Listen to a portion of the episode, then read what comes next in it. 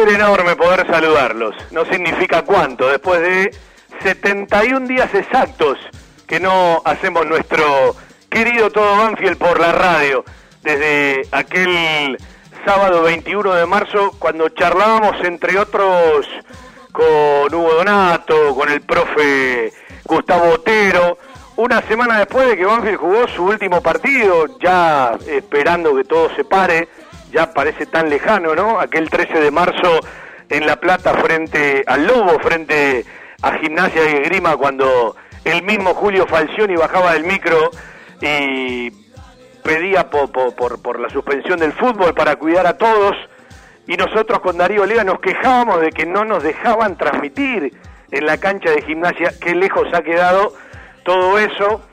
Y desde que comenzó todo esto, eh, desde el mismo momento eh, que comenzó la pandemia, más tarde todo aquello que tiene que ver con el aislamiento social y obligatorio, eh, cuarentena multiplicada ya por dos y seguramente hasta se va a superar, más allá de las excepciones, de, los cambios graduales, de las fases, de avanzar, de retroceder, del AMBA, del resto del país. Y les habla alguien que estuvo varado, eh, entre comillas, ¿sí? 60 días eh, en la costa, en Mar de Ajó, uno regresó hace dos o tres semanas y por motivos de logística, motivos comerciales, motivos varios, ¿sí? Eh, hemos decidido ir posponiendo el regreso a la radio, pero bueno, ahora la idea es arrancar y no parar hasta el 19 de diciembre, cada lunes, cada sábado.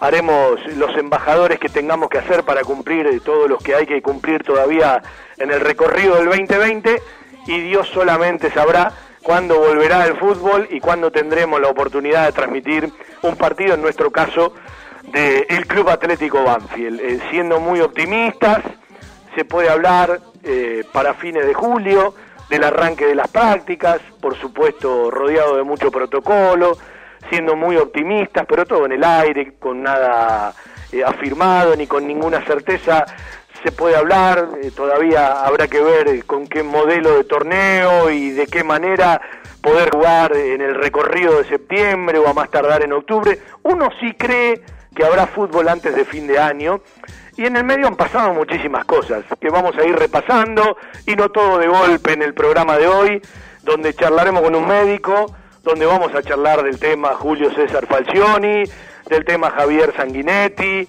de todo lo que significa ponerle un tope salarial a un jugador de fútbol, pero ¿qué pasa el día después? Vamos a charlar del tema Juanito Casares, más allá de, bueno, esta información del coronavirus y de eh, no ser ni el primero ni ser el último y de una cantidad enorme de infectados y de muchos que capaz lo estuvieron eh, y no lo supieron o lo están y no lo saben y evidentemente con mucho tiempo, sobre todo en el AMA, para recorrer por delante, porque bien sabemos todos que lo peor todavía no ha llegado y da la sensación, la firme sensación, cuando uno tiene mucho tiempo para leer, mucho tiempo para escuchar, mucho tiempo para repasar montones de carpetas y de audios que, que, tenemos para compartir con tantos programas junto con la gente, eh, que hay mucha gente que habla y es importante escuchar a la gente que dice y siempre me voy a quedar con la gente que dice. Y qué chiquititos quedaron algunos que parecían grandes cuando determinadas cosas nos igualan a todos, como hay otras tantas cosas que marcan mucha más desigualdad. Y digo, qué importante es escuchar a los que dicen, y hoy con esta realidad, con tantos problemas, quien no los tiene de una manera los tiene de otra, y algunos no nos podemos quejar comparado a cómo lo están viviendo otros, qué obsceno que son algunos sueldos, ¿no? En este mundo, y algunos gastos en este mundo. Y yo todavía desde el primer día sigo esperando el ejemplo y el gesto de algunos sectores a la hora de no ser solidario con la palabra, sino ser solidario con el hecho concreto. Y me quedé con las ganas y evidentemente nos quedaremos con las ganas.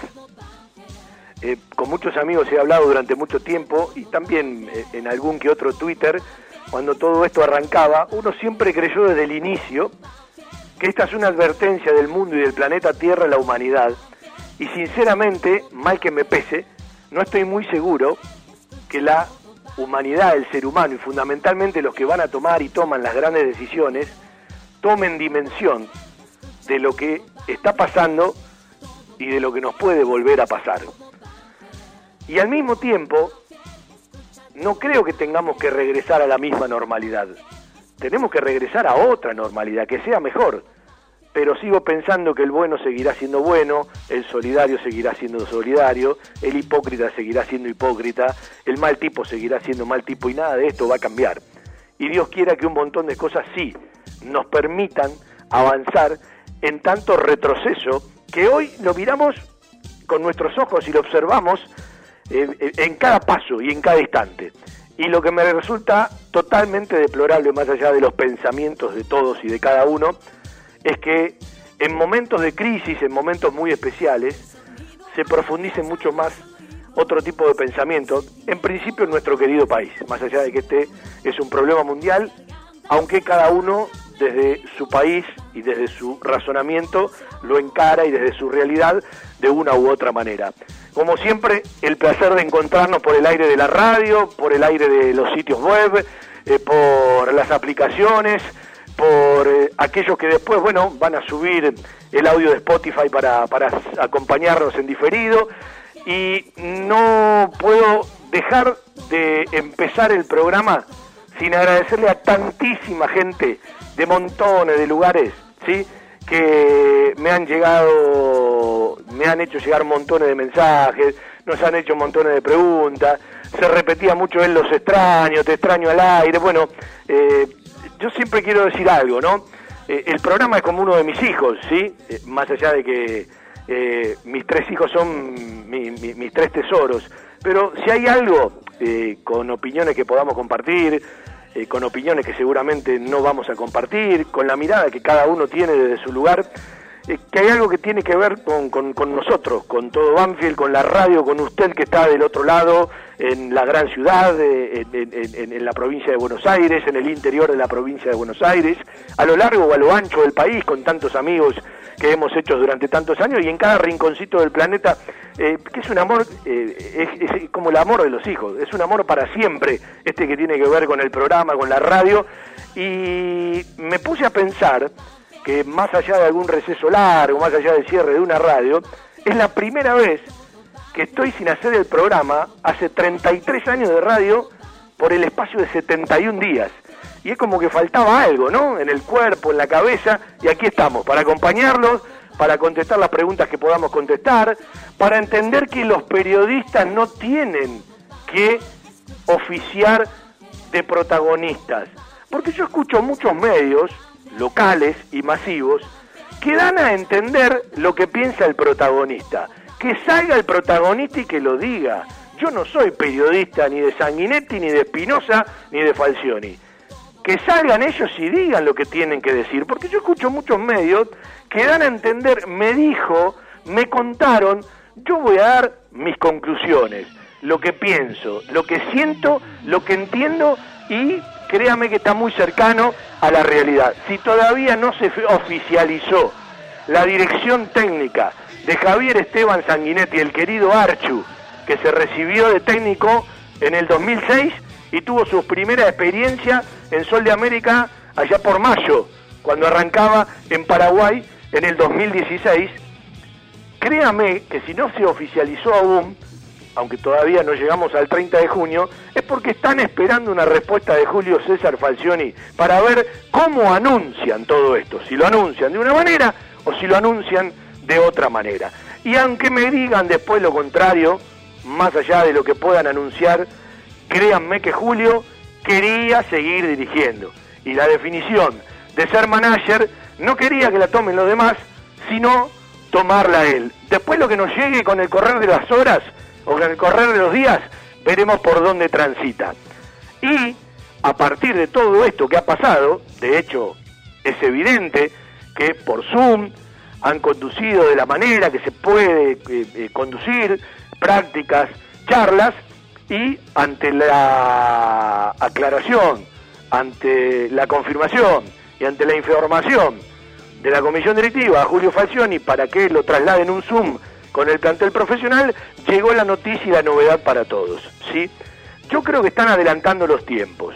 Lo que no tengo claro, y no le puedo contar a la gente porque tengo dos campanas y tengo la obligación de creerle a los dos hasta que una se confirme que no es real, es si realmente cuando regresaron en agosto del año pasado estaba charlado que en junio 2020 Julio pasaba como manager y Javier Esteban Sanguinetti pasaba a ser el técnico. Si eso estaba charlado, se está consumando más allá de esta anormalidad que no le permitió a Julio Falcioni conducir un montón de partidos por el tema de la pandemia.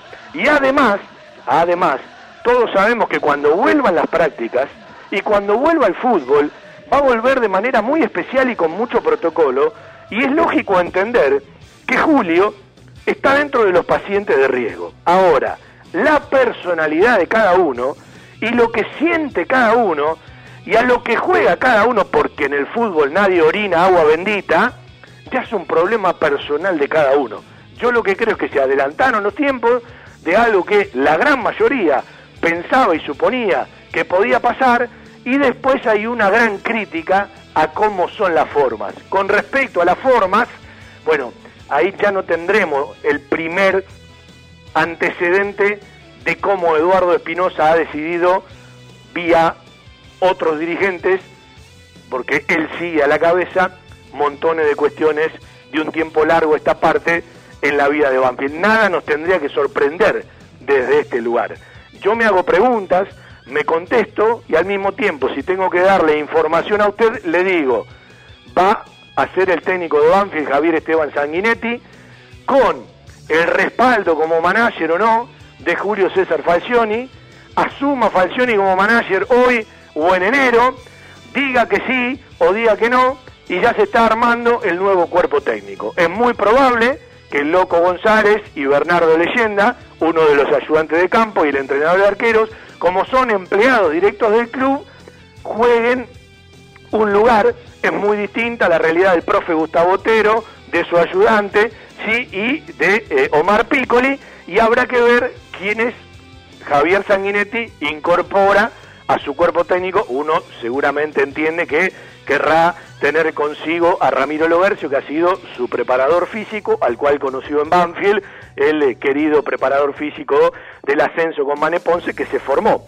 en el Club Atlético Banfield, primero como profe junto a Melendi y después incluso asumiendo eh, la coordinación de los preparadores físicos en su momento del fútbol juvenil de Banfield para después pasar a, primera división y con un recorrido eh, en distintos lugares, ahora está en Coquimbo de Chile. Entre otras cosas, nadie hoy a mi invitación quiso aceptar salir al aire, porque todos están invitados, pero nosotros vamos a preguntar. Todos estuvieron invitados. Usted lo va a escuchar a Renato Sibeli salir por varios programas. Yo le dije, mira, Renato, hoy no. Deja hablar por todos los programas. El sábado quiero charlar, pero quiero charlar con mucho contenido. Porque hay que preguntar otro tipo de cosas. Y si me enseñó algo, este aislamiento, este tiempo sin radio, es que a los 52 años hay determinadas cosas que ya no las bancamos más. Entonces, eh, encarar las cosas como siempre le hicimos, pero con un poco más de determinación, porque la gente tiene que entender que a los que hay que endiosar son a otras personas en la vida. Y alguna vez lo van a tener que entender, porque nosotros somos amantes del respeto, somos amantes del reconocimiento, somos amantes de las trayectorias, pero nunca ponemos a nadie por arriba de la vida de Banfield. Eso lo tengo clarísimo y ojalá que cada vez lo tenga más gente claro, porque no hay nadie, por más importante que sea, que es más importante que Banfield. Yo no entiendo cuando algunos hinchas dicen hay que hacerle un contrato de por vida, hay que darle un cheque en blanco. No, yo creo que uno de los grandes problemas que han tenido las instituciones es poner a los ídolos por arriba de la institución. No, primero la institución y después todo el resto. Y la verdad, los protagonistas sabrán puerta para adentro qué es lo que han charlado y qué es lo que se han prometido unos y otros. Y desde la grandeza, cada uno tendrá que terminar de ofrecer lo que en realidad vamos a terminar consumiendo a partir de que lo informen y de cómo lo informen. Desde el club, oficialmente, y después en la charla y en lo que ofrezca cada uno de los protagonistas con los distintos medios. Cada medio tendrá la oportunidad de preguntar y de repasar lo que crea conveniente, lo que le dé la inteligencia y hasta dónde quiere llegar en una nota. Como siempre, un placer hacer radio para los banfileños en el 2020, 33 años de radio. Cristian Ricota siempre firme en el control central. El agradecimiento para toda la gente de la querida estación 1550 AM 1550 y aquí estamos para vender un ratito, para agradecerle a cada uno de los anunciantes, para entender la realidad de cada uno y entre todos seremos solidarios y saldremos adelante y uno es el primero que sabe cómo la gente nos bancó durante tantos años, cómo no entender de pasar una publicidad sin cobrarla cuando están todos pasando por un mal momento, cómo no entender un cheque que viene rechazado cuando un negocio no trabaja y entre todos nos daremos una mano, algunos pueden más que otros y por supuesto a todos aquellos que están firmes, que no aceptaron todo aquello que nosotros le queremos devolver con el tiempo, agradecerle de corazón. Es una manera y un ida y vuelta entre todos los que hacemos todo Banfield desde cada uno de los lugares de darnos una mano unos con otros. Y aplaudo desde todos los lugares cada muestra de solidaridad y cada acción de solidaridad. Y cuenten con el Facebook, con el Twitter, con el Instagram, con el WhatsApp y con los programas al aire para difundir cuánto y cuando quieran cualquier cuestión solidaria y si podemos dar una mano con alguno de los anunciantes que están bien, porque hay otros que no están laburando y hay otros que trabajan con un delivery al 20 o al 30%, cuenten con nosotros de corazón. La mejor cobertura al mejor precio. Liderar. Compañía General de Seguros Sociedad Anónima. Liderar. Agente oficial Banfield y Lomas. Sin intermediarios. Avenida Alcina 1402. Esquina Pintos. Lomas de Zamora. Liderar. Agencia oficial Banfield y Lomas. 4244 4611. Nosotros cuidamos todo lo que a vos te interesa. Liderar.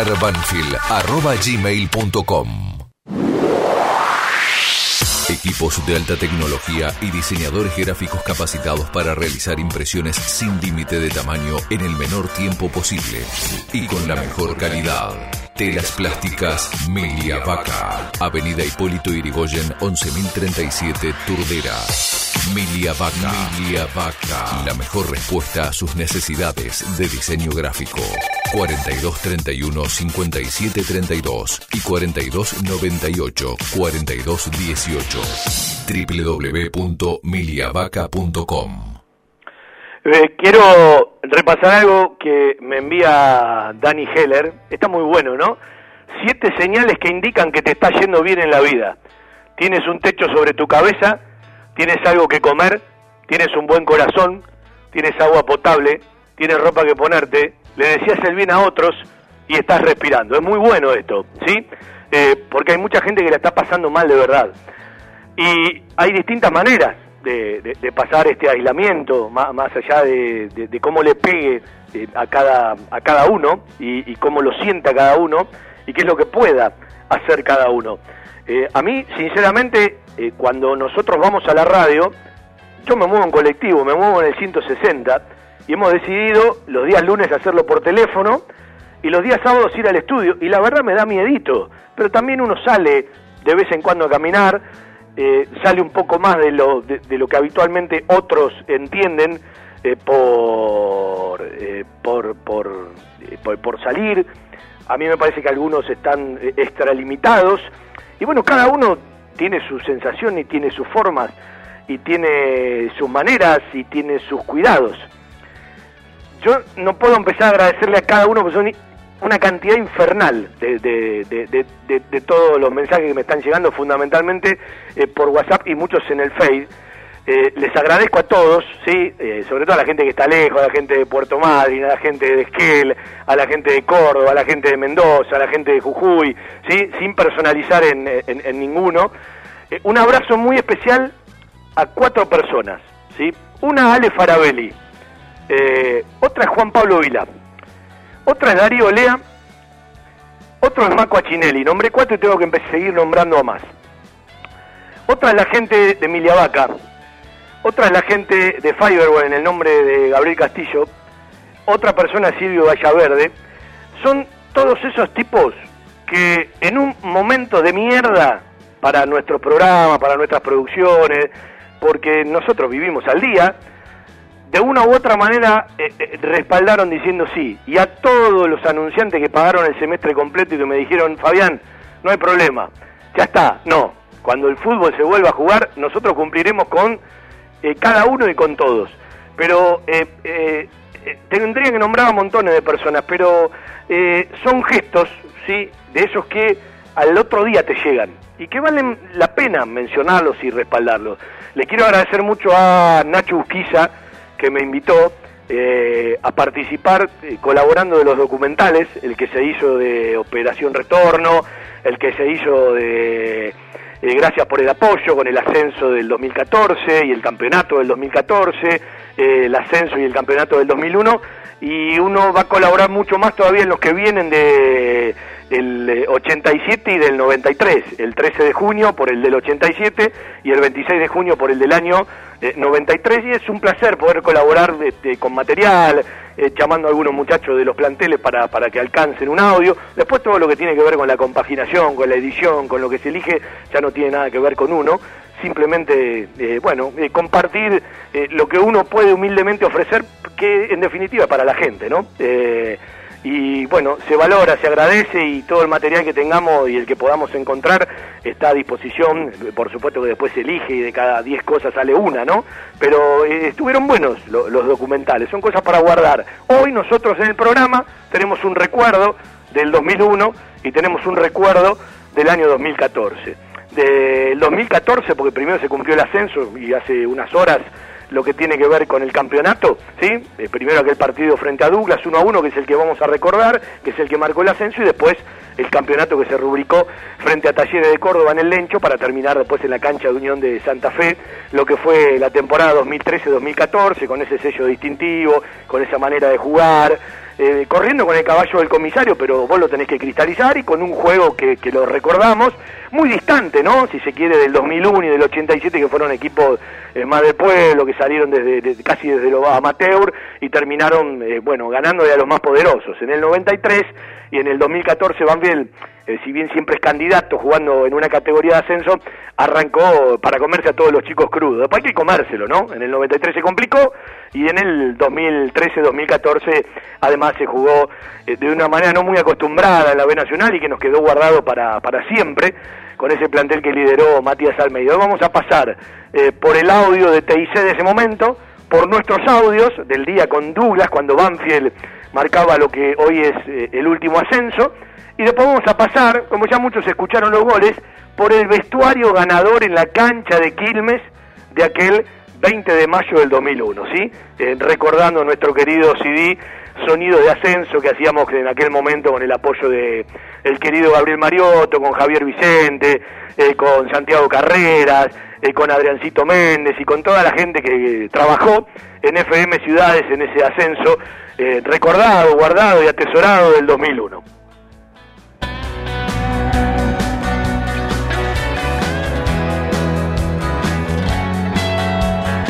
Sí, me dicen Bariloche también, aquí estamos, sí, como no, Juan Pablo Mazal siempre firme, Alejandro Farabelli, te banco a full, bueno, un beso para él, para Dani, sí, y para, y para las nenas, eh, el gracias por volver no lo entiendo. Eh, nosotros estamos agradecidos por volver. Parece como que arrancáramos por primera vez un programa de radio. Hace 33 años, muchachos, que hacemos radio. Pero recién le decía a Cristian, ¿sabés que estoy un poco nervioso?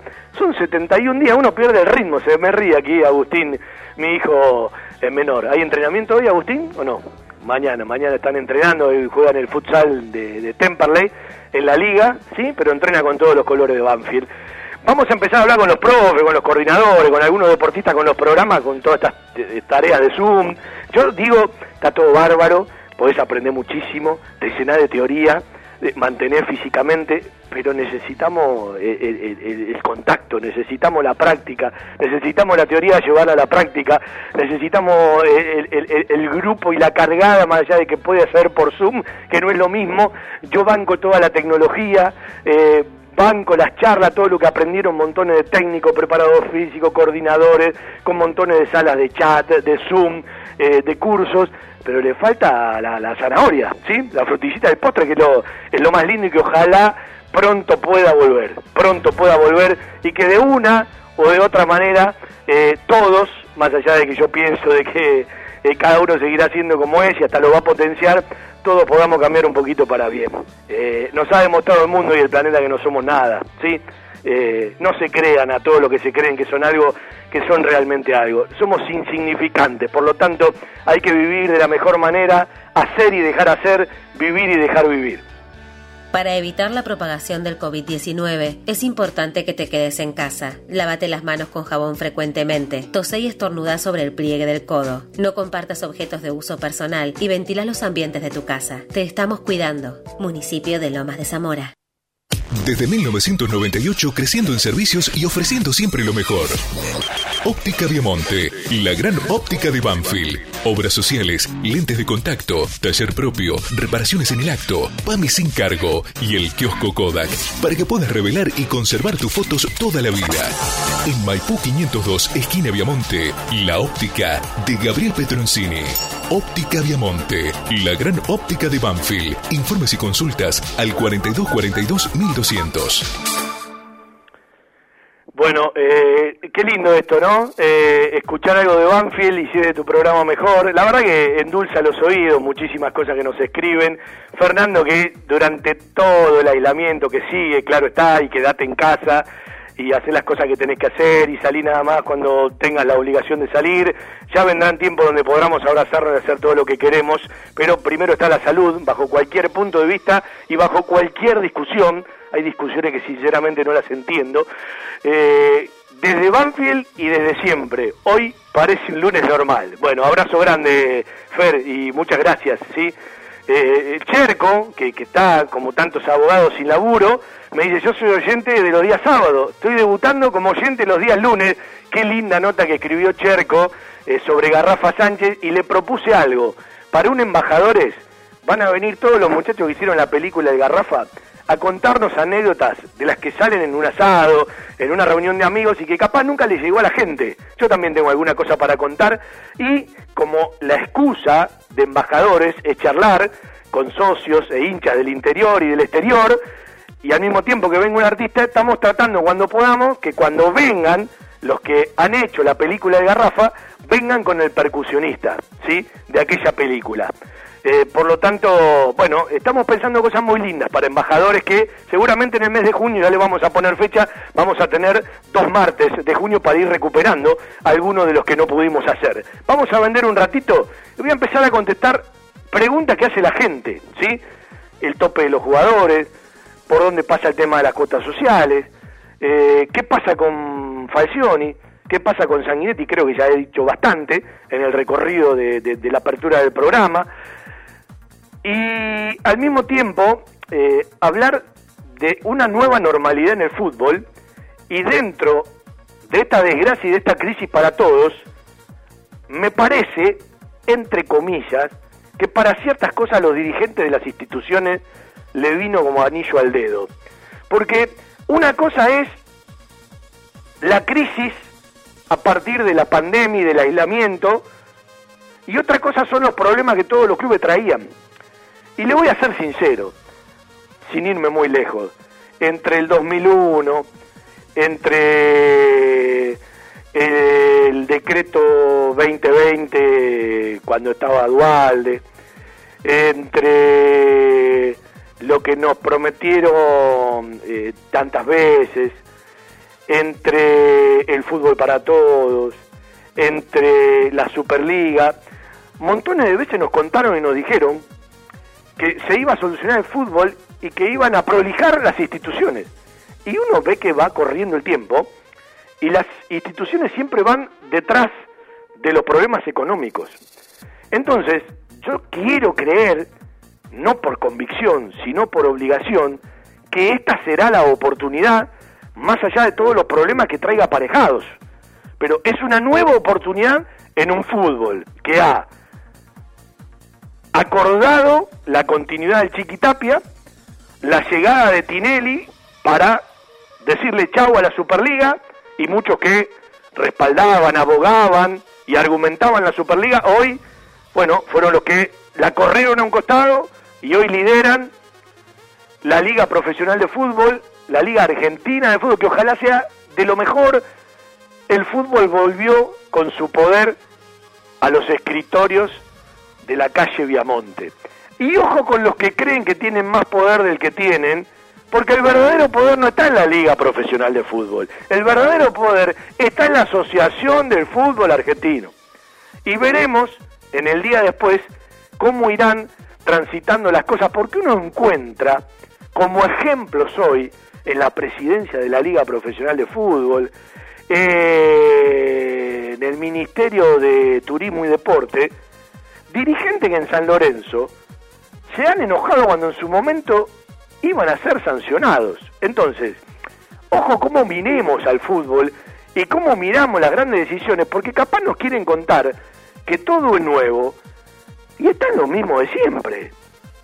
Bueno, uno siempre quiere creer que se puede ser mejor y que todo será mejor. Ahora veremos, porque hay silencios muy llamativos de cómo van a resolver los jugadores de fútbol, porque si yo le digo a usted, mire, usted que gana 5, usted que gana 6, usted que gana 4, usted que gana 3, van a cobrar lo mismo que aquel que gana 2, porque 2 es el tope salarial, y usted que cobra 1, 0,50, 1,50 van a seguir cobrando lo mismo. Ahora, una cosa es un tope salarial en el valor que establecen unilateralmente los dirigentes de cada club, porque no hay una normativa firme. Si hoy me comunican que hay eh, un acuerdo entre la FIFA y la Organización Mundial de la Salud para ciertos protocolos, y nos vamos a tener que ir adecuando, a practicar, a equivocarse, a corregir, a cosas que vuelven y después retroceden, a cosas que son efectivas y se repiten, porque el virus todos los días nos va enseñando algo nuevo y nadie tiene la certeza de lo que viene por delante. Por lo tanto, me parece que eh, hay que ir aprendiendo de otras experiencias, tomar lo bueno, dejar de lado lo malo, ir practicándolo y de una u otra manera hay ciertas cosas que podrían ir volviendo de a poco, pero con la advertencia de que si hay casos, tenés que retroceder. Nos tenemos que acostumbrar a esto, nos tenemos que acostumbrar a esto. Desde el punto de vista físico, desde el punto de vista técnico sobre todo, creo que hay un enorme tiempo perdido y van a necesitar un tiempo. Los jugadores de fútbol, voy a hablar del fútbol argentino para ponerse a tono. Ya no son dos semanas y volvemos, sino que vamos camino a eh, tres meses largos y quizás más. En un deporte de conjunto, si vuelven a practicar, ¿sí? más allá de cambiar eh, la, la, cabeza, porque ir a un campo de juego, practicar de a 5, de a 6 o de a 7, por lo menos te cambia la cabeza, ¿sí? No nos olvidemos que en el caso del fútbol es un deporte de contacto y es un deporte de conjunto, por lo tanto, para pensar en una vuelta, tenés que pensar eh, cuando ya las prácticas sean de conjunto o esté ese contacto, más allá de los protocolos y de los cuidados. Nos tendremos que acomodar una nueva normalidad, sí, seguramente por muchísimo tiempo.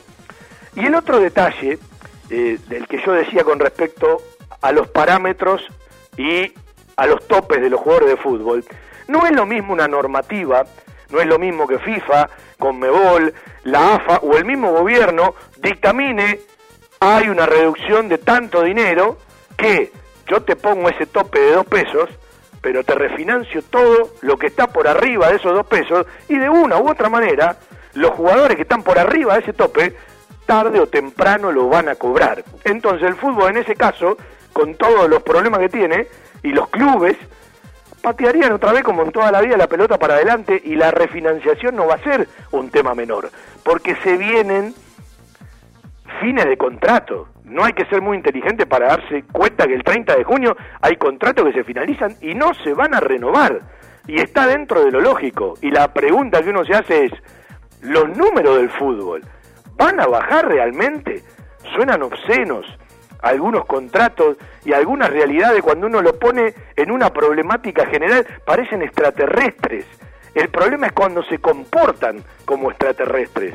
Y ahí es donde creo viene la mayor preocupación. Y sin descensos, que no es lo mismo que decir sin promedio, porque los promedios van a seguir, no hay descenso y todavía están peleando si hay o no hay en el 2021, pero te da un poco de plafón para vos no jugar con esa presión y para tener otro tipo de planteles mucho más achicaditos en el presupuesto y con eh, otra juventud o más jugadores del club. ¿sí? Ese me parece que es el momento y la realidad de la mayoría de los clubes de fútbol argentino. Después habrá otros equipos cuando vuelva las copas internacionales que van a tener otras obligaciones porque la Conmebol le adelantó guita a los clubes que juegan la Copa Libertadores o la Copa Sudamérica. En cuanto tengan la oportunidad, aquí ya hay un tema de frontera, van a jugar, porque la tienen que devolver, ¿sí? Es así de simple y de sencillo. Hoy dámela, hoy la tomo. Como también es muy bueno lo que le ha pasado a Banfield entre tantas instituciones, no solamente del fútbol de primera división, sino montones de clubes de barrio de todo el país, es la ayuda del gobierno. Esa ayuda del gobierno es para los sueldos en blanco de las instituciones y no cuentan los jugadores de fútbol profesional. ¿Sí? Como tampoco cuentan, lo que no tendría que existir, usted sabe que existe, que son aquellos que facturan, a los cuales desde abril le pidieron que facturen el 35% menos. Entonces el club, ante esta realidad de mucha guita que no entra, todavía sigue percibiendo lo de la televisión, veremos cómo y hasta cuándo, si no hay fútbol, recibe el 50% de eh, los sueldos o la ayuda que viene del gobierno, por supuesto que hay otros ingresos que se han caído, hay muchísimo que se cayó de la cuota social, hay muchísimo que se cayó de sponsoreo, no se cayó para siempre, pero está suspendido el tema de los chinos por razones más que obvias, que no hacen falta eh, analizarlas ni explicarlas. Y al mismo tiempo, al mismo tiempo, eh, también en el presupuesto Banfield piensa, si esto sigue, cuánto puede perder de acá a fin de año y cómo van a quedar los números, porque también será difícil transferir a algún jugador. De hecho, solamente hubo algún sondeo por Ursi y por Claudito Bravo. Por el resto, no.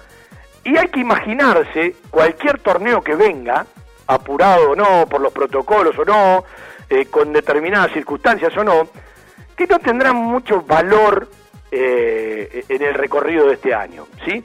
Entonces, yo siempre me pregunto, yo tengo una mente rebuscada para algunas preguntas, siempre me pregunto, cuando definen algo, no trato de mirar lo que están pensando ahora, estoy tratando de pensar cuál es el paso siguiente porque así resuelven algunos dirigentes del fútbol y aquellos que manejan estrategias.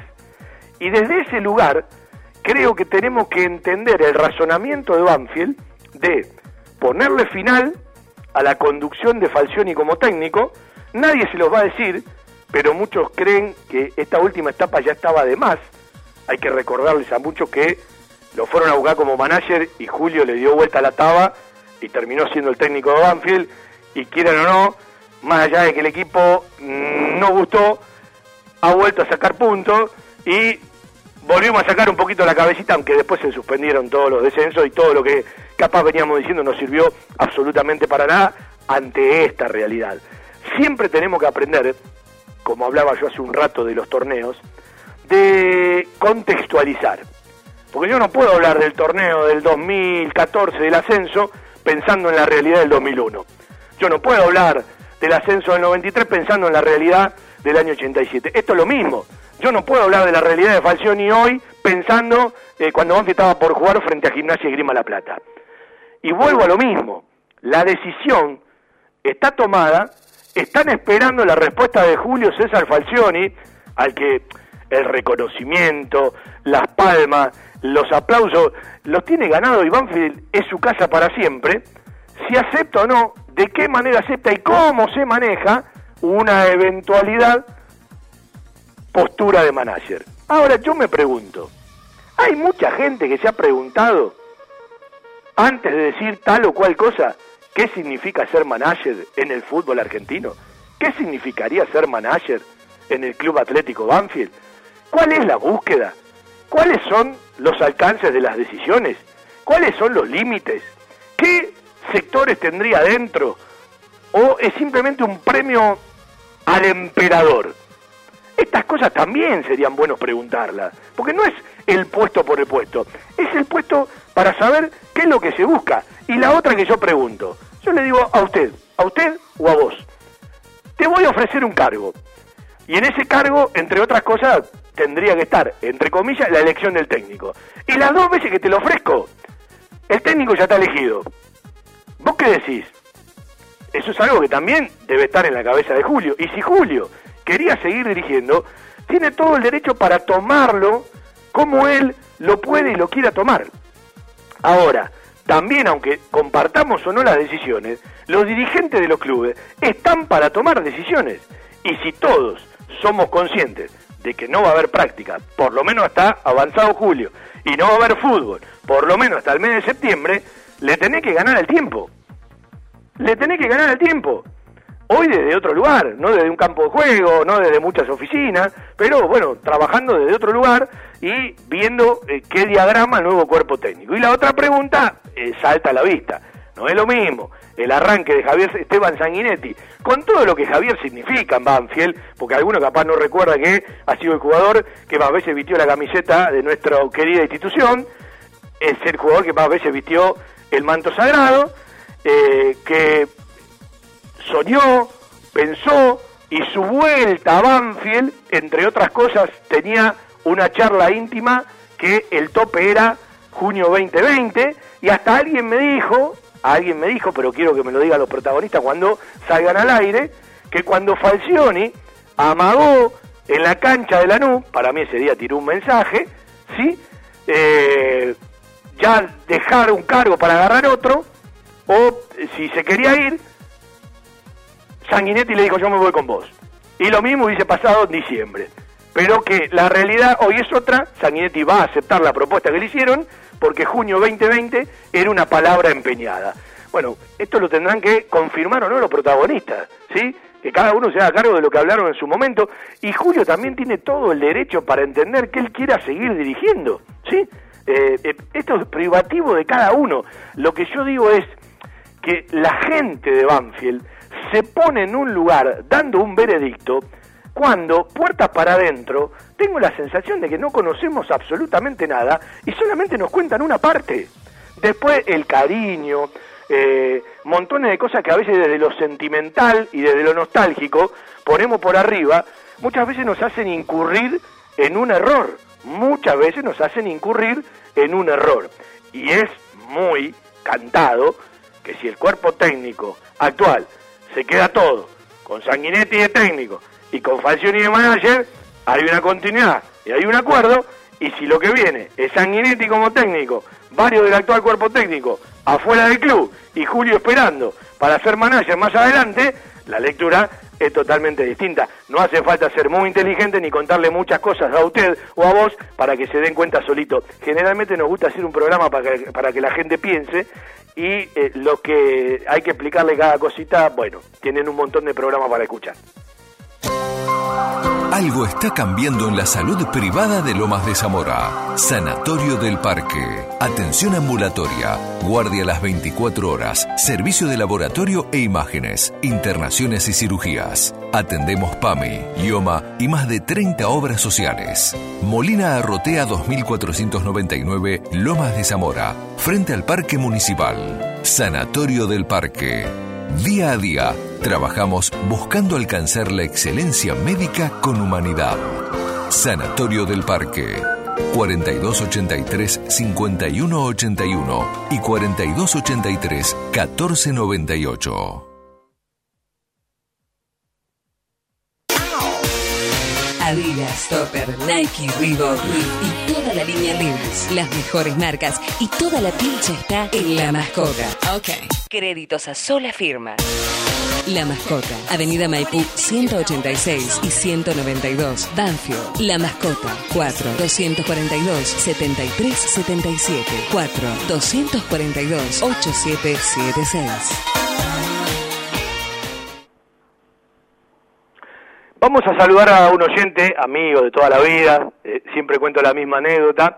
Él, como tantos socios de Banfield, han participado de las charlas para socios que se dan eh, vía Zoom eh, por algunos dirigentes y también por, por gente del departamento de socios. Y bueno, el otro día a él y a otros dos, uno le, le preguntó eh, qué le pareció, qué sienten, qué información recibieron, sobre qué eh, están de acuerdo, sobre qué otras cosas no. Y me gustaría que, que, que él le cuente a los que están escuchando el programa y a tantos socios que no han participado, de esas reuniones, eh, de qué se trata y eh, qué sensación o qué firmeza, qué certeza o qué dudas le quedaron de, de, todo lo recibido y de todo lo que han preguntado. Carlitos Cainelli, un placer saludarlo. ¿Qué tal, Fabián? ¿Cómo te va? Bueno, muchas gracias a usted por preguntar siempre cuando volvíamos, ¿eh? Sí, bueno, igual se, la verdad se extrañaba, se realmente se extrañaba el programa y en, esto, en estos días de cuarentena más todavía se duplicaba la ansiedad para escuchar la audición de vuelta, ¿no? Este señor es el que hacía, cuando estábamos en cooperativa, la locura de irse, creo que a una terraza, ¿no? Eh, con, con, la papa y, las agujas de tejer para escucharnos.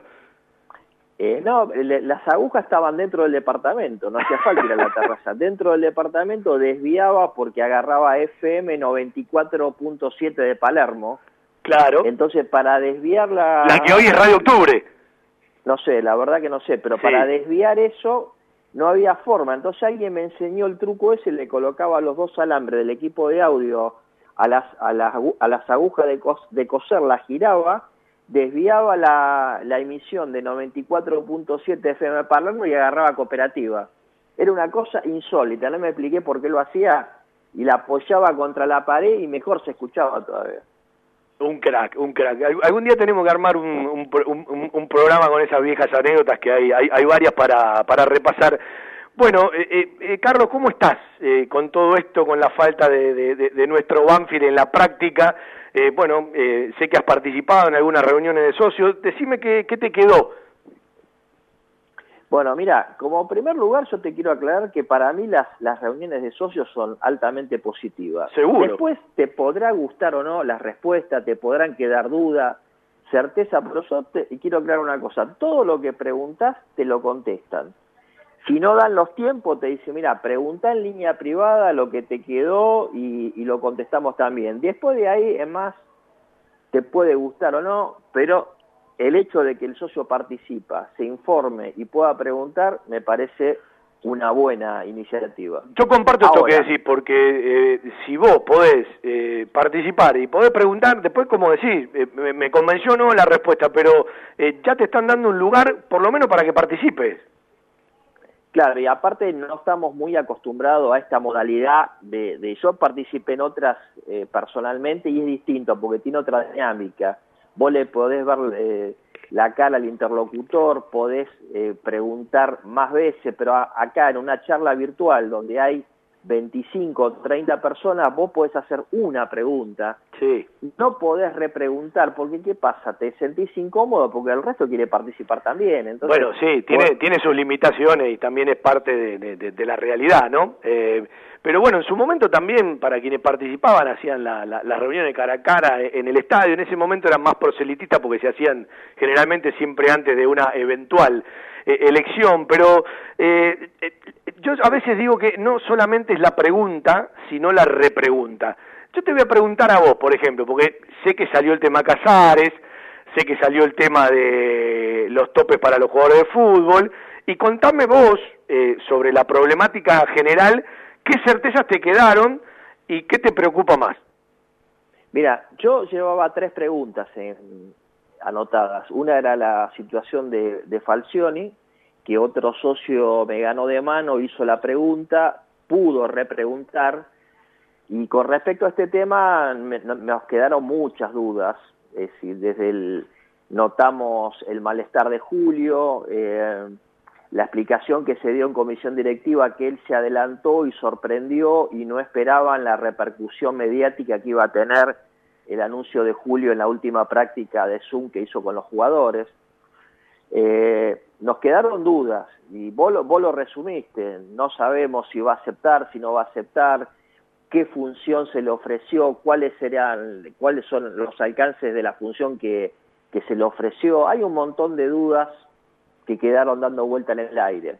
Pero como la reunión tenía una dinámica donde se iba tema por tema, no podías estar durante media hora discutiendo o repreguntando sobre el tema de, de Falcioni. No, acá es más profundo, acá más profundo ya tiene que ver con los protagonistas, lo que opinan, lo que dicen. Eh, yo tengo la certeza, eh, no de la voz de Julio, sino de gente de su entorno, que no le cayó bien la decisión. Eh, tengo la certeza de que él está analizando para más adelante, sobre todo por, la realidad esta de la pandemia. Tengo la certeza de que el ofrecimiento a Javier Esteban Sanguinetti existió, tengo la certeza de que Javier Esteban Sanguinetti lo acepta, tengo la certeza de que están laburando con el cuerpo técnico y también tengo la certeza de que Falcioni y Sanguinetti hablaron eh, en esta semana unas cuantas veces más allá de lo que charlaron entre ellos. A mí no me cerró tampoco de este tema de las dos partes. Es, eh, a mí me hizo mucho ruido el, el renunciamiento de Julio después del partido con Lanús él dijo, este es mi último clásico y en un momento dijo, hasta este es mi último partido, sería un broche de oro. A mí me parece que fue un mensaje muy masivo. Julio tiene esa costumbre de dar ciertos mensajes, a veces hay que saber interpretarlo. Yo estaba convencido en el mismo momento que lo estaba comentando al aire que eso no iba a pasar eh, y que Julio iba a seguir como técnico. A mí me parece que fue un mensaje por algunas cosas que habían pasado esos días, me parece. Y el segundo tema que no me cerró es que nunca escuché tanto a los medios masivos hablando de Banfield. Yo voy a dar nombres.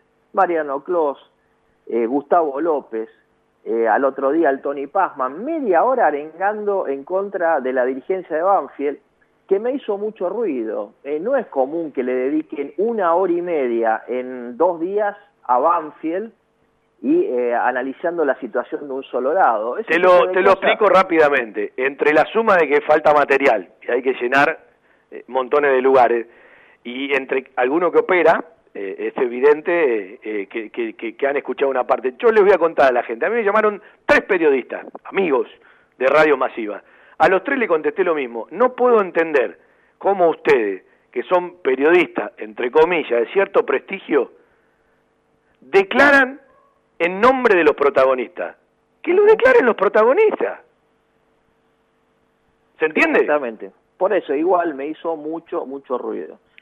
Eh, bueno, con respecto a la reunión, otro tema que yo tenía en carpeta fue preguntar por el tema de Cambiese, porque también en un medio masivo decían que ya que no renovaba contrato. Facundo Cambises. Claro, este, interés de gimnasia y de y de Huracán, bueno, lo negaron, dijeron que es patrimonio del club el jugador y que no hay ninguna oferta y si hay una oferta que convenza será vendido como cualquier jugador de Banfield que está a la venta dada la situación económica que estamos padeciendo en el club, pero al valor que la dirigencia crea conveniente. no me cabe la menor duda que, que, más allá de lo que tengan que negociar es un jugador eh, eh, que Banfield lo, lo va a tener, que eh, no es casualidad que las ofertas que lleguen llegan precisamente por los jugadores que han jugado en la selección, eh, más allá de todo lo que tenga que pasar por delante, bueno, está la, está la posibilidad de que más adelante eh, dos, por lo menos de los tres chicos, jueguen el Mundial, eso les eleva el número, no, yo tengo la sensación de más allá de, de algún contrato o alguna cláusula que haya que resolver, eh, seguirá siendo jugador de la institución. Eso es lo que manifestaron y que por los dos únicos jugadores que había sondeos fueran por Ursi en primer lugar y por Bravo y que ninguna de las dos eh, ninguno de los sondeos que hubo por los dos jugadores satisfizo y que no, no estaba todavía ni cerca a una hipotética posibilidad de venta porque no, no, están dados los números y las condiciones que el club cree conveniente. ¿no? Carlos, ¿te quedó mucha preocupación cuando los dirigentes le cuentan sobre los números Sí, totalmente. Eh, Stucker manifestó, y bueno, eso lo habíamos visto en el balance, en, la última asamblea, que el presupuesto de Banfield es de aproximadamente 600 mil pesos, eh, 600 millones de pesos anuales, y al día de hoy Banfield está recaudando el 50%, y él dijo que haciendo una proyección al 31 de diciembre de 2020, Banfield estaría en un déficit de 300 millones de pesos. Es decir, eh, no es una locura cuando muchos decíamos que Banfield gasta 50 palos por mes. Exacto, exactamente, exactamente. Pero en algún momento lo desmentían. No, bueno, pero en el presupuesto proyectado... Son 50 palos por mes. Y no sé si me quedo corto. Eh, cuando todo era normal y regular, ¿no? Claro, si con, con un dólar a, en ese momento a 30 pesos y ahora estamos con un dólar que no sabemos cuánto es, si es 80 o, o 120 o 130. Sí, hay que ver si las normativas después terminan favoreciendo, ¿no? Eh, normativas ya, ya sea de, de, FIFA, de Conmebol, de la AFA, del gobierno, eh, sí, porque yo te digo a vos, Carlos, que estás ganando 5. Mirá, mi tope salarial desde abril es 2. También traían problemas de antes, ¿no? Pero bueno, se van solucionando. Ahora, los tres que yo no te pago, no es lo mismo que tenga por normativa una reducción o un acuerdo y un refinanciamiento por una parte que por el total, porque de una u otra manera lo vas a seguir pagando. Y si lo pagás con intereses ni quiero saber. No, no, ni, ni hablar, ni, ni hablar. Y bueno, después habló del tema juicios, que lo que se estaba pagando, y no, y no nos olvidemos que hay parte de los juicios también que son deudas en dólares. ¿no? Herbiti. Eh, Herbiti, eh, se está pagando también el, el, el declive de días, es decir, que la situación, si Banfield no vende, eh, sí realmente es preocupante, como la es en todos los clubes. ¿eh? Sí, no y para el, y para el fútbol es fundamental que la tele de una u otra manera siga pagando. Habrá que ver si mete la pata del gobierno y habrá que ver después eh, qué te pide la televisión a cambio, porque gratis no te lo va a dar por tantos meses, ¿no? Bueno, ahí lo que manifestaron que, se, que la AFA está renegociando el, la duración del contrato para la televisión, que siga, continúe pagando a cambio de una prolongación del contrato. Sería, sería muy saludable porque me parece que es el pulmón para, para, para una gran mayoría. Bueno, y otro tema, eh, se lo cuento a la gente, el tema Casares. Ah, eso, eh, sí. La perito calígrafa dicen eh, que ha, ha fallado a favor de que la firma eh, es, es la de la de Juan Casares, lo que esto lo pondría a Banfield en un lugar eh, bien situado como para el veredicto final del TAS, que yo sigo sorprendido que tarde tanto, pero sorprendidísimo porque salieron eh, tantos otros que incluso ingresaron después, y esto lo pararía Banfield para ponerse a negociar con las otras partes eh, de otra manera. Eh, siguen siendo optimistas de parte del club. Exacto, eso de todos los temas que se trataron, eh, de todas las pálidas que vimos de, por la situación económica, fue el tema que nos dejó un poco con algún aliciente, es decir, que la, opinión de, lo, de, los abogados que están manejando el caso era moder, moderadamente optimista en cuanto a obligar a una negociación. ¿eh? Carlos, ¿la banda del Quincho cómo anda? No, excelente. Bueno, ¿Sí? mira, eh, lamentablemente la última te invitamos. Sí, sí, Lo hicimos formalmente y nos agarró la pandemia. Y el otro día me invitaron al Zoom y la verdad me puse a hacer cosas en casa cuando me acordé. Era tarde, para la próxima les prometo. Pregunto así, vamos a mandar al frente alguno. De toda la banda, ¿los más falsionistas quiénes son? No, es falso, falsionista y ultra picapiedras. El señor Mauro Ostinelli, un músico excelente. No, pero Mauro Ostinelli tiene un problema de terapia y de y, y, y, y que, que, no resuelve, porque él, de acuerdo al momento, eh, va y viene. Es decir, pasa de lo pragmático a lo dogmático eh, con mucha facilidad. No, pero se le sumó un socio, ¿eh? ahora tiene un aliado. Sí. Tiene un aliado que vino de Inglaterra, escucha esta, especialmente para el asado que le íbamos a hacer al nene Maidana, viajó especialmente de Inglaterra y se quedó varado acá. No, ¿en serio? Te lo sé. ¿Quién es? Eh, Federico Wiener. Ah, Fede. Ah, ya está ya de vuelta, pensé que seguía por acá. Eh, y, y, ¿Y los más líricos quiénes son ahí en la, en la banda?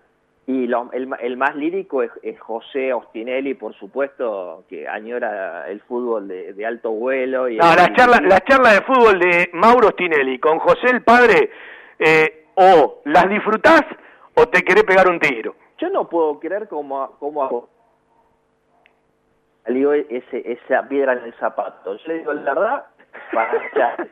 La verdad, fallate. No sé cómo, cómo criaste ese monstruo. ¿Y, y mi amigo Bocha qué dice, además de, de seguir pidiendo por Villagra? Eh, bueno, Bocha, eh, eh, lo, lo, lo, de Bocha es un caso muy... Un día lo, lo, vamos a hablar en privado, pero no lo puedo Un tipo binorma, un tipo que tiene un vaso con, la, con el escudo de Lanús y de Banfield y dice mis dos amores, ya lo califica como persona y como individuo. No, pero eso no lo sabía. No, no, no. Eh, eh, nos invitó a un cumpleaños y, y, recibió como obsequio de regalo un vaso con los dos escudos, el escudo de los innombrables y el de Banfield, y abajo dice mis dos amores.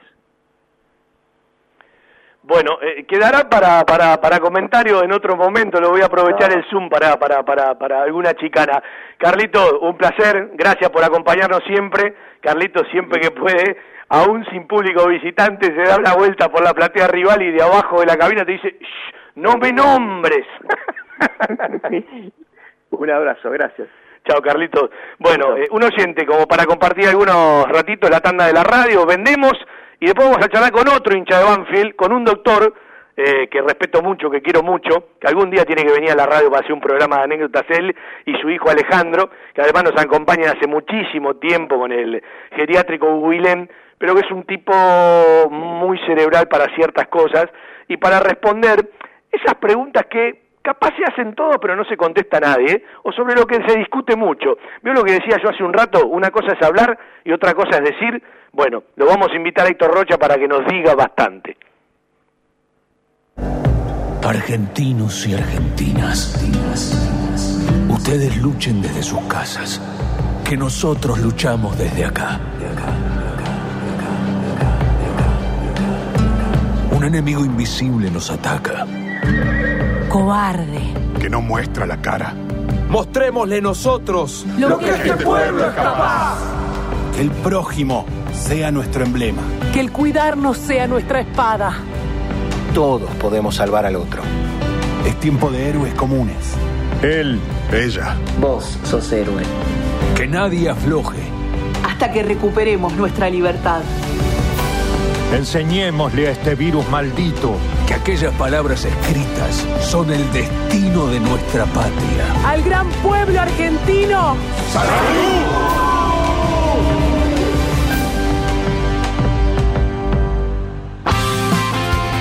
Miércoles, 19 horas, un globo en todas partes. La mejor información, actualidad, notas y entrevistas con la conducción de Fernando Rodríguez y un gran elenco. Un globo en todas partes. Miércoles, 19 horas, por estación 1550. Viernes, 19 horas. Un puñado de recuerdos. Con la musicalización de Alfredo Bucetich y la conducción de Rubén Bollo. Un puñado de recuerdos. Viernes, 19 horas. Por estación 1550. Subí el volumen. Llegaste a la estación 1550. Hay lugares que son parte de nuestra vida. Los llevamos en el corazón y son aquellos a los que siempre nos gusta ir. Cantina El Taladro, el rincón banfileño en zona norte. Cantina El Taladro, un clásico. Diagonal Salta 596 Martínez. Socios de Banfield, 10% de descuento. Reservas al 4792 7018. Cantina El Taladro, un clásico. Un lugar con la calidez del barrio, con historia y que siempre desde su atención hace sentir a gusto a sus clientes, ofreciendo siempre soluciones para lo que van a buscar. Chacabuco Hogar, todo un mundo de confort.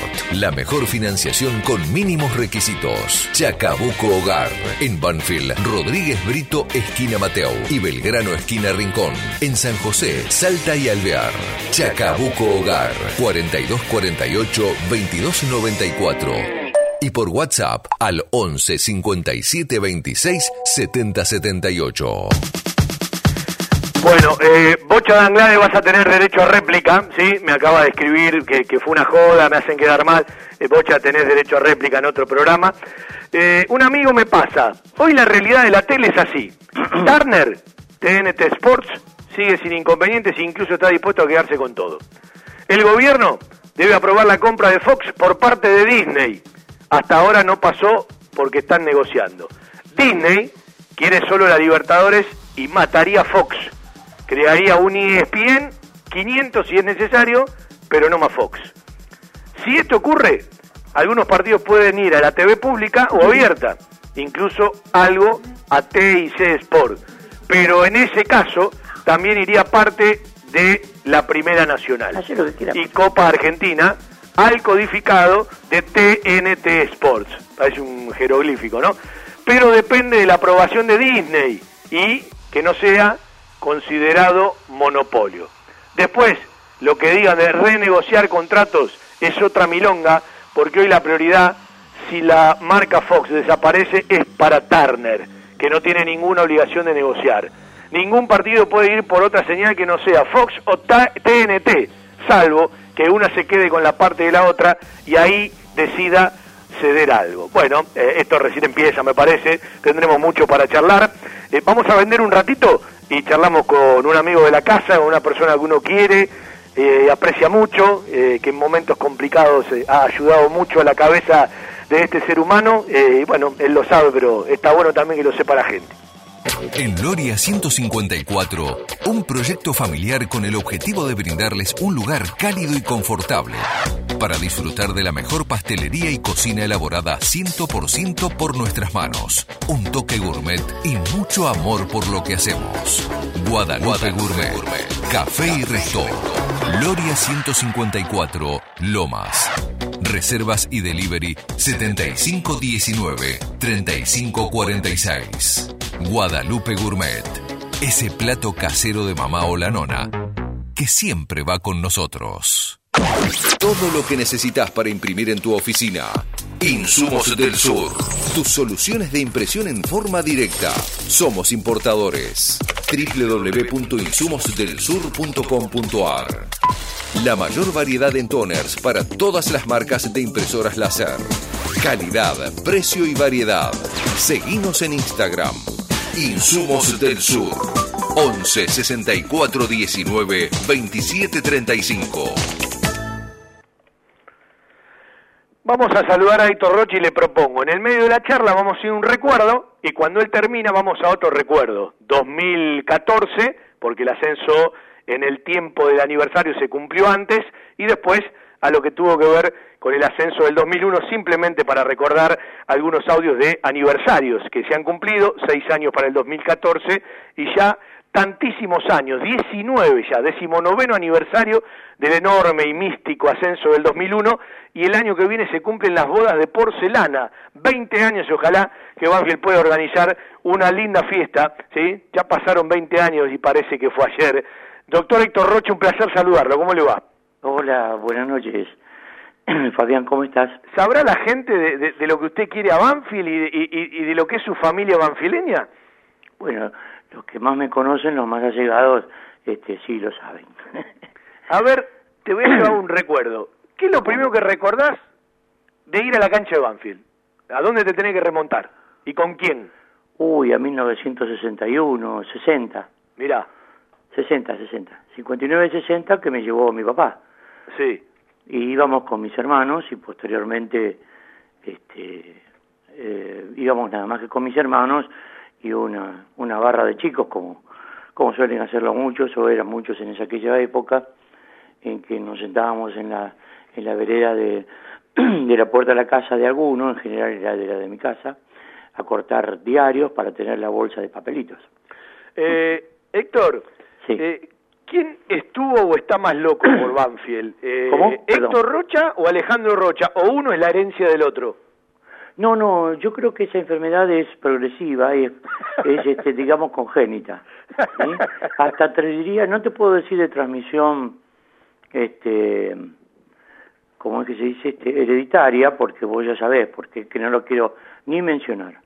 Pero de todas maneras, no es hereditaria, pero sí congénita, en el caso de los de lo masculino, digamos. Ah, vos decís lo de hereditaria por, Sí, por, sí. por la barrera femenina. Déjalo ahí, déjalo ¿Eh? ahí, déjalo ahí.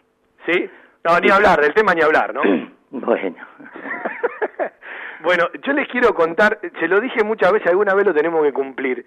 Yo quiero que una vez, tanto Héctor como Alejandro, vengan a hacer un programa y le cuenten anécdotas de lo que han hecho por Banfield. Yo, eh, a veces me las cuentan muy por arriba, sobre todo Alejandro, me divierto mucho y le digo, lo tenemos que grabar o vengan un día a la radio, ahora que tenemos tanto tiempo, eh, y ese programa lo tenemos que hacer. Me lo tenés que prometer, si no voy yo a tu casa y lo hacemos desde tu casa. Bueno, está bien. Pero, qué sé yo, son unas anécdotas creo que, que podemos tener todos los, los hinchas de Banfield, cada uno de su manera. Eh, no, ustedes tienen ustedes tienen un agregado más, tienen unos cuantos plus. Naturalmente que todo va cambiando a medida que uno va, va este, creciendo y va evolucionando en el tiempo. Pero en realidad sí se han hecho muchas cosas este, insólitas, por lo menos, este, para poder ver un partido Banfield. Le voy a contar algo a la gente, eh, muchas veces yo lo conté al aire. Eh, hay una frase que yo a veces uso que eh, dice, qué lindo es ser de Banfield, Fabián. Efectivamente. Esa frase tiene un origen eh, y tiene que ver con este señor, con Héctor Rocha, porque una cosa es ir a recibir un equipo que salió campeón, otra cosa es ir a recibir un equipo que, que, viene de, de, abrazar la estrella en la bombonera, y otra cosa es ir a recibir al equipo con la familia, cuando el equipo viene de caer por goleada en Córdoba frente a Belgrano, allá por la década del 90. Héctor estaba en el aeropuerto, uno llegaba con, con el plantel, y siempre me acuerdo de esa frase, pero la llevo conmigo, ¿eh? Es verdad, es que en realidad es así. Este, eh, fue un sentimiento, me salió espontáneamente y le dije a mi esposa, vamos hasta el aeroparque, y este, Alejandro enseguida que ya ya tenía uno, ya era un adolescente, me dice, sí, sí, sí, vamos, vamos, no, no podemos dejar a esos chicos solos. Y bueno, este, ahí nos fuimos. Bueno, Héctor, yo te quería convocar hoy, hemos charlado, eh, eh, mientras estuve varado en Mar de Ajó, te hacía algunas preguntas. Sí, eh, ustedes tienen un geriátrico, Héctor es, además de médico clínico, un gerontólogo muy reconocido. y me encantaría que desde tu lugar le expliques a mucha gente que al día de hoy todavía se le presentan dualidades o dudas, ¿qué significa el aislamiento y el porqué del aislamiento sostenido? Sí, cómo no. Em, lo primero que hay que tener en cuenta desde el conocimiento que puede tener una persona con probabilidad de ser un paciente que se contagie de COVID-19, o cualquier otra enfermedad viral o bacteriana, es, saber la diferencia entre una enfermedad viral y una enfermedad bacteriana. Ahí, conociendo la base de eso, es donde uno va a notar el porqué de tanta incertidumbre de este momento. ¿Por qué digo esto? Eh, una bacteria que también nos da fiebre, nos puede dar tos, nos puede dar neumonía, nos puede dar secreciones, catarro, este, congestión nasal, dolor en todo el cuerpo, etcétera, etcétera, es extracelular, es decir, está fuera de la célula. De tal forma que uno, como médico o la medicina, tiene la posibilidad de llegar a su tratamiento con un, este, una terapia que son los antibióticos. Uno, dos, tres, una combinación de antibióticos de acuerdo a la este, virulencia o a la agresividad de esa bacteria. Hasta ahí vamos bien. Sí. Es decir, está fuera de la... Entonces, este, uno se permite un rango más amplio de tratamiento. En lo que hace al virus, el virus se alimenta estrictamente con nuestro metabolismo celular. Es decir, vive dentro, se instala y vive dentro de la célula. De tal forma, lo voy a decir sencillo como para que lo entiendan, si uno quisiera tratar con una medicación como es la hidroxicloroquina, que está puesta de moda por Bolsonaro, por los Trump, etcétera, etcétera, deberíamos destruir la célula. A ningún ser humano con sentido común se le ocurriría destruir una célula nerviosa o una célula este, respiratoria o una célula hepática para tratar una enfermedad viral. ¿Se comprende? Entonces hay que esperar, mientras tanto, a apuntalar el resto, que ahora te lo voy a explicar, el resto del organismo, el ciclo, que se cumpla el ciclo del virus dentro de esa célula. ¿Sí? Sí. Héctor, ¿hay, ¿hay que tener temor hay que tener prudencia, hay que tener paciencia. ¿Cuál es la palabra justa? El temor este, aparece solo. No hay que, digamos, no hay que buscarlo ni hay que, ni hay que, este, digamos, eh, eh, crearlo. Eh, es un, es un, una reacción más de un ser humano que gracias a Dios al miedo y al temor este, estamos este, cubiertos de muchos accidentes, por ejemplo.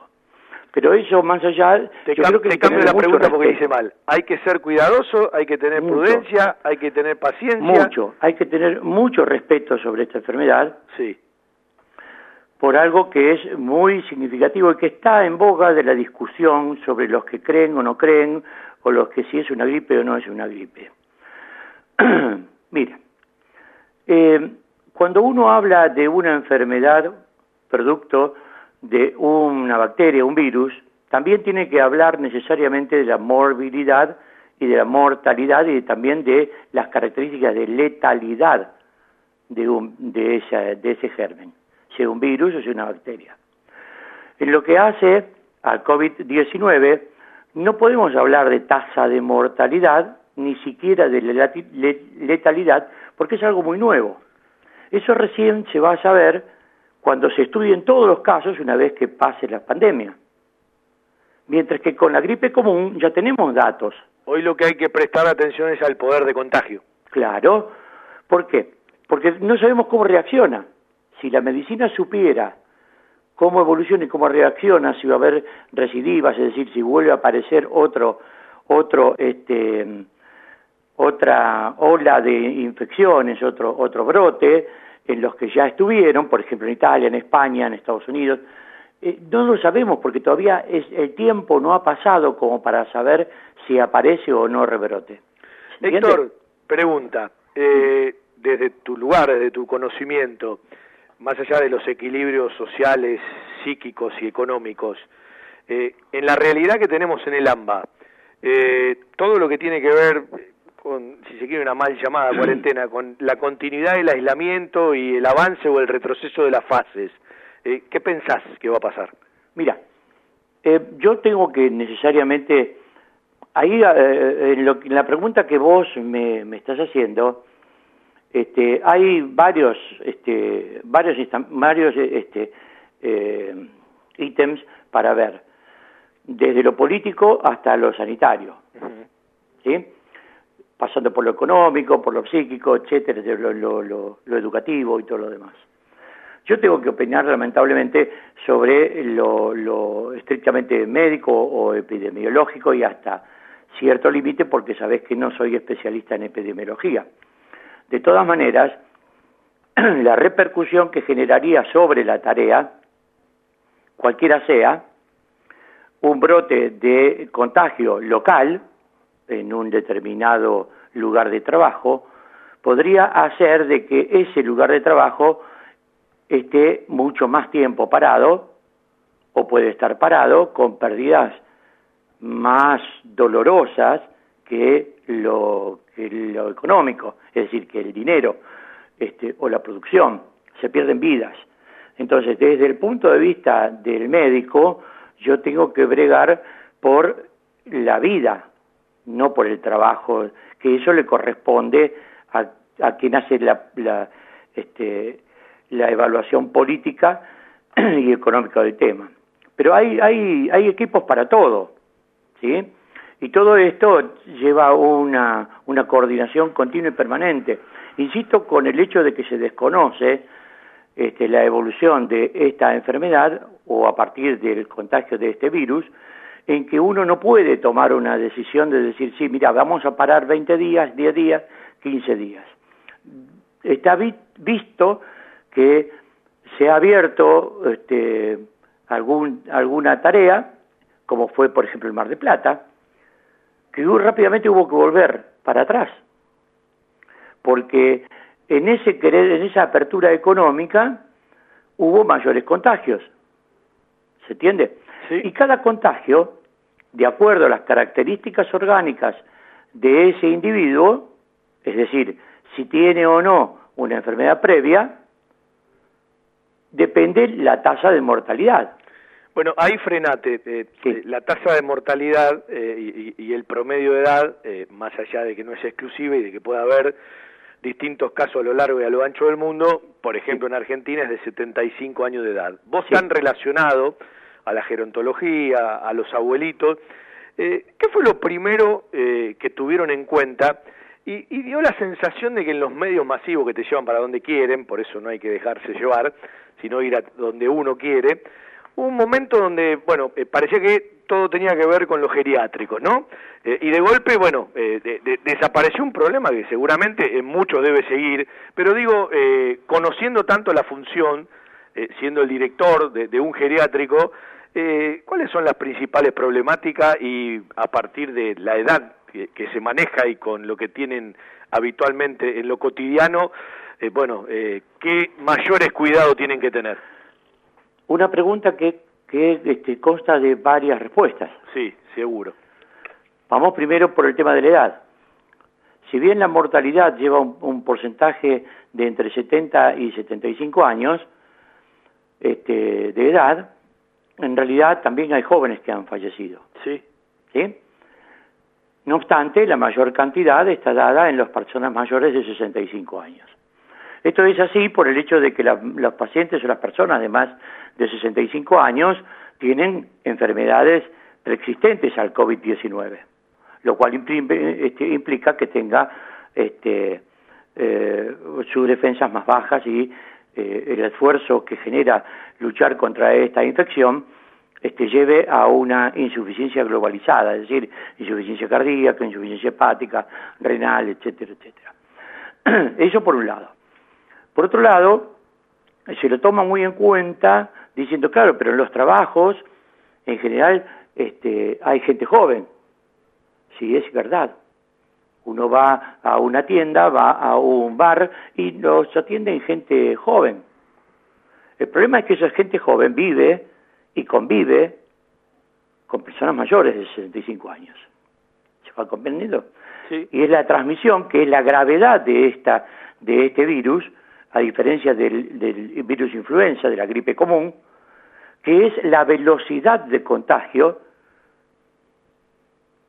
¿sí? que es la virulencia, es decir, cuántos contagios en menos tiempo. Lo que nos llevaría entre dos a tres meses contagiar por este, eh, mm, la infección de la influenza o la gripe común, con el COVID-19 nos puede tranquilamente hacerse en dos o tres días. ¿Qué significa esto? ¿Significa que todos los que se infectan esos dos o tres días se van a morir? No necesariamente. Lo que ocurre es que todas esas personas básicamente tienen derecho a ser atendidas como corresponde. Pero ¿qué ocurre?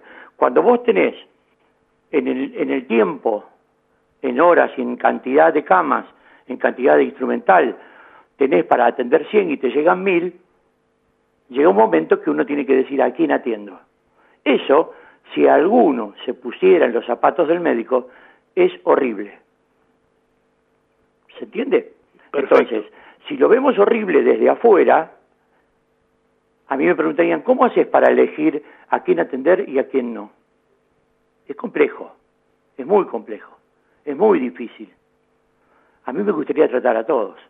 Entonces, por tratar a todos, lo que tenemos que hacer es estirar en el tiempo la cantidad de los contagios, esperando que vayan, vayan pasando varios ciclos este, virales, porque va a ir disminuyendo seguramente sus características o llegaremos a tener una vacuna o algún tratamiento, que un tratamiento antiviral en realidad yo tengo pocas esperanzas, no obstante tengo mucha esperanza en las vacunas.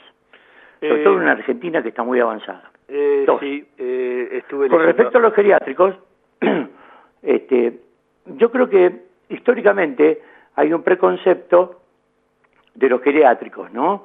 Este, se ha dicho siempre que el geriátrico es un es un este eh, ¿cómo se dice? un depósito de viejos, es el paso previo a la muerte, es sacárselo de encima el familiar, es un negocio que se, que se, que se, este, se aprovechan de las necesidades de un viejito, etcétera, etcétera, etcétera. Bueno, todos esos pensamientos que siguen estando en la mente de algunos, de algunos periodistas, tal es así que ayer encontré, escuché a una de las chicas que está en televisión diciendo de que los pacientes o las personas de mayor, de mayor edad que están en un geriátrico librados a su suerte yo, es una lástima que yo no pude contestar eso, me hubiese gustado, aunque me intentamos llamar, para explicarle de que no hay ninguno en un geriátrico librado a su suerte. Para eso hay médicos, para eso hay enfermeras. Vos me vas a decir, sí, pero hay algunos que son un, espanto. Y sí, y sí. Hay, hay jugadores de primera y hay jugadores de, de amateur. ¿Se entiende? Héctor, eh, yo la quiero seguir la charla, la verdad se me, se me fue el, el, sí, programa. dale. Eh, Pregúntame específicamente. No, no, el próximo sábado eh, seguirlo un ratito con cosas puntuales, porque, bueno, nos ilustra, y hace un rato decía, una cosa es escuchar a tantos que hablan, y otra cosa es escuchar a tantos que dicen. el agradecimiento y de acuerdo a tus horarios la, la seguimos un ratito el sábado para ilustrar a la gente. Sí, cómo no. Eh, lo que ocurre es que tiene que saber que es un, es un tema muy amplio. Muy amplio. Este, lindo sería que armes un, un, si querés, un cuestionario y lo, lo contestamos este, con un ping-pong. Bueno, lo armamos en la semana. Dale, Incluso lo podemos lo podemos difundir. Disculpen si no pude tener un este un poder de síntesis, pero realmente la medicina es así, hay que comprenderla. No, aparte eh, eh, tiene que ser más larga la charla para, para, para determinadas cosas. Eh, a mí me divierte mucho cuando la intentan explicar en dos o tres palabras, lo que no, no conocen. No, no la medicina no se puede explicar en dos o Se van al otro extremo, ¿no? Es imposible. Un abrazo grande, Héctor. El sábado la seguimos. ¿Cómo no? A tus órdenes. Héctor Rocha, eh, para charlar un ratito, el doctor Héctor Rocha. Nos vamos, se nos comió la, la, vuelta, el sábado nos encontramos seguramente en el estudio, si tenemos un tiempito con los recuerdos eh, que lo vamos a repetir el día sábado.